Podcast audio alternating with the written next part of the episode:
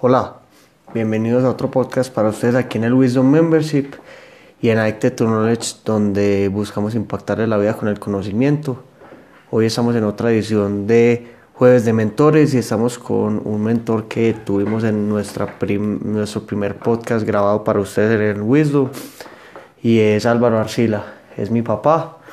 Eh, hace poquito incluso estaba hablando con alguien que hace parte del Wisdom y, y hablamos de, del papá de una amiga y entonces él decía como la gente muchas veces no aprovecha a los papás que, que tienen mucho conocimiento y realmente nosotros creemos que todos tenemos un familiar o alguien cercano que, que, nos puede brindar mucha sabiduría, pero que simplemente como lo hemos visto toda la vida no, no lo apreciamos. Entonces, eh, para mí uno de ellos es mi papá. Entonces, bueno, pa, gracias por, por estar aquí. Gracias por, por aceptar otra vez la invitación y por traernos como esa sabiduría que has tenido de, de tu vida y de todo lo que has aprendido. Gracias David a ustedes por tenerme en consideración. Realmente pues no, no es que tengamos tanta sabiduría, sino un poco de experiencia que hemos aprendido con esta cantidad de años que ya tenemos encima. Perfecto, papi. Entonces, eh, hay una... Quiero pues hablar un poquito como de una parte mental. Yo creo, la primera pregunta es que yo siempre he visto que tú tienes una, una habilidad bastante única o que, o que a mí me da muy, duro a veces y creo que a los jóvenes o a las personas que hacemos parte del Wisdom nos puede dar muy duro y es saber separar y, y, ser capaz como de cambiar de un momento a otro entre tareas. A veces hay momentos en los que uno eh, debe estar con la familia o debe trabajar o debe saber como las prioridades. Y, yo he visto que tú eres capaz de cambiar de un trabajo a, ir a cine o de venir de cine y de una ponerte a trabajar o pues como cambiar esas prioridades de una manera rápida. Entonces quería saber como si eso a ti te parece importante y cómo, pues por qué te parece importante tener esa habilidad y cómo se puede, cómo lo has adquirido, cómo ha sido eso para ti. Primero que todo pienso que eh, la eh, separación de las funciones o actividades que uno tiene en la vida es importante tenerlas con mucha claridad. Cuando uno esté trabajando, debe estar dedicado en forma decidida a trabajar, sin eh, estar mezclando o haciendo varias cosas a la vez. Eh, razón de esto es básicamente pues, eh, eh, permitir que haya una eficiencia en la actividad que se está haciendo. Eh, hablando específicamente del trabajo, pues indudablemente este requiere mucha eficiencia y efectividad para que eh, se hagan las diferentes labores o, o, ejecuciones que haya que hacer en la forma más rápida y, sin tener que hacer reprocesos. Pero aplicando esa misma filosofía para todas las otras actividades que tiene uno en su vida, como es el deporte, como es el tiempo a gastarle a la familia, como es eh, eh, eh, todas las otras eh, actividades de relaciones interpersonales, eh, debe uno pues, tratar de, de, que, de que ese tiempo esté exclusivamente dedicado a esa actividad. Eso no quiere decir de que uno pueda en forma eh, rápida hacer algunos cambios, porque eventualmente tiene que ser uno suficientemente versátil y más aún ahora en estos eh, tiempos tan cambiantes y tan eh, acelerados que estamos viviendo.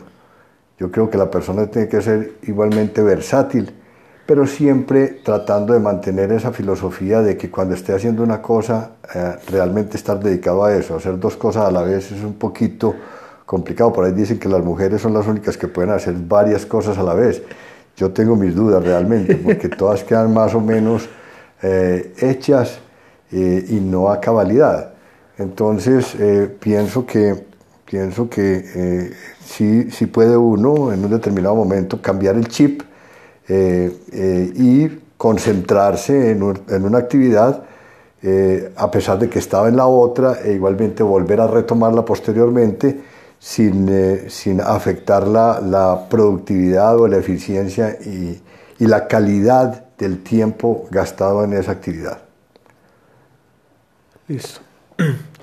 Hay algo que yo he visto, pues como que me parece muy interesante con lo que venimos hablando, que es uno ser capaz de ser consciente en los momentos y hablaste pues como un poquito de las relaciones interpersonales. Y yo he visto pues que tú tienes una habilidad bastante diferenciada que yo creo que no es tanto un talento que naciste con eso, sino que ha sido, ha sido algo que has venido desarrollando en tu vida y es la capacidad de tener unas buenas relaciones con los integrantes de la familia, con los amigos, de disfrutar de esas relaciones, porque muchas veces dentro de la familia uno puede tener diferencias y se puede alejar de los integrantes o de los amigos o tener diferencias, pero yo he visto que tú eres capaz de mantener como esas relaciones eh, como estables, prestarle atención a todos, a los hijos, a los primos, a todos y, y como no, no juzgar sino estar ahí full con las personas. Entonces quería saber cómo, qué te ayuda a ti de pronto de una manera diaria, alguna mentalidad que tengas, una filosofía o, o algo que, que hayas, que te ayude para eso, para mantener esas relaciones fuertes. Realmente no fue así toda mi vida. Eh, eso fue un proceso duro de aprender. Era en mi juventud, sin hablar de la infancia, que tal vez no nos acordamos mucho de ella, pero durante mi juventud era una persona bastante introvertida. Eh, y esto se lo tengo que agradecer a mi actual esposa y única esposa, eh, porque eh, ella me enseñó a mejorar en esas relaciones interpersonales. Creo que todavía me falta un gran trecho para mejorar y poder mantener pues unas eh, buenas relaciones con, con, todas las personas. Pues eh, yo creo que eh, la vida consiste en eso, realmente en uno tener esa posición de que en todo momento puede uno ir mejorando. ¿sí? y eso es uno de los placeres que yo digo que tiene la experiencia de la vida, el poder uno saber que puede crecer ir, ir eh, mejorando en diferentes facetas que tal vez no sean su fuerte. Eh, no, no soy realmente una persona extremadamente amiguera. Me gusta tener esas relaciones eh, y sé, o mejor dicho, he aprendido a valorar en forma mm, realmente al nivel que debe ser las, las amistades. Es importantísimo para la estabilidad de una persona, tener unas buenas relaciones interpersonales, comenzando por la familia. Pienso que esa es la base de la sociedad igualmente pues es el punto de mayor eh, relación interpersonal que puede uno tener. Eh, indudablemente pues como cualquier persona uno tiene sus, sus eh, situaciones de confrontación con o de de, digámoslo así, de no estar absolutamente de acuerdo entre las diferentes personas de la familia. Pero yo pienso que uno tiene que tener eh, igualmente esa amplitud de mente de aceptar con el tiempo de que cada una de las personas va madurando y tiene su manera de, pensar y, de actuar y aceptarlas así como son. Eso no, no fue tan fácil, y digo, no fue tan fácil durante todo el tiempo de mi vida al principio me daba mucha dificultad eh, cuando las personas no se alineaban dentro de mi manera de, pensar y ver. Y me volvía un poquito estricto, que creo que era definitivamente un error. Cada, una, cada persona tiene ese libre albedrío para pensar eh, como, como mejor le, le convenga, ¿no es cierto? Eh, eso sí ha sido realmente una cualidad que tienen todos los seres humanos y que, y que hay que respetarla. Eh, indudablemente uno termina acercándose con aquellas personas que tienen una cierta empatía con uno, ¿no? Eso es muy lógico. Eh, no, no, sería lógico que uno estuviera en todo momento en confrontación con una persona, tanto en pensamiento como en obra, y entonces eh, no sería agradable ni se disfrutaría precisamente esa, esa relación interpersonal. Pero finalmente, eh, si uno tiene esa actitud, creo que puede ir mejorando en esas relaciones, siendo consciente de que el, propósito es que haya una buena manera de comunicarse, ¿sí?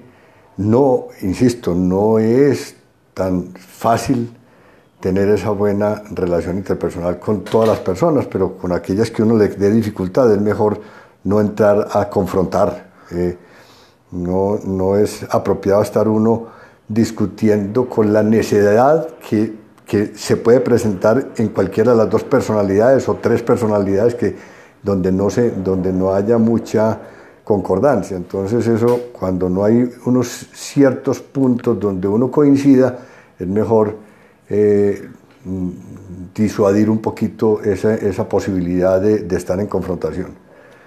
Porque pues, no hay nada más aterrador que uno tener un disgusto con alguna persona, porque eso lo, yo digo que lo car, carcome a uno internamente esa preocupación de, hombre, yo, ¿por qué actúo así? O esta persona, ¿por qué me trató así? Entonces eso, eso desgasta. Yo pienso que uno debe buscar siempre la manera de mantener una, un, un viaje liviano, con poco equipaje y con pocas cargas para poder estar viviendo y logrando esa felicidad que todos estamos buscando constantemente en la, en la vida. Ok.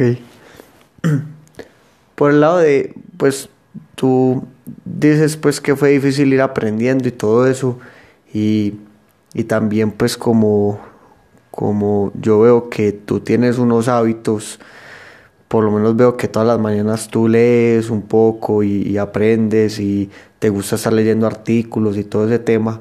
Digamos que en Addicted to Knowledge eso es algo que tratamos de transmitir mucho, mostrarle a las personas la importancia del conocimiento y cómo el conocimiento puede impactar la vida de las personas. Entonces, te quería preguntar, ¿cómo has visto tú que el conocimiento ha impactado tu vida o la vida de las personas y, qué crees que pueden ser unos hábitos buenos con el conocimiento que uno puede, que uno puede tener?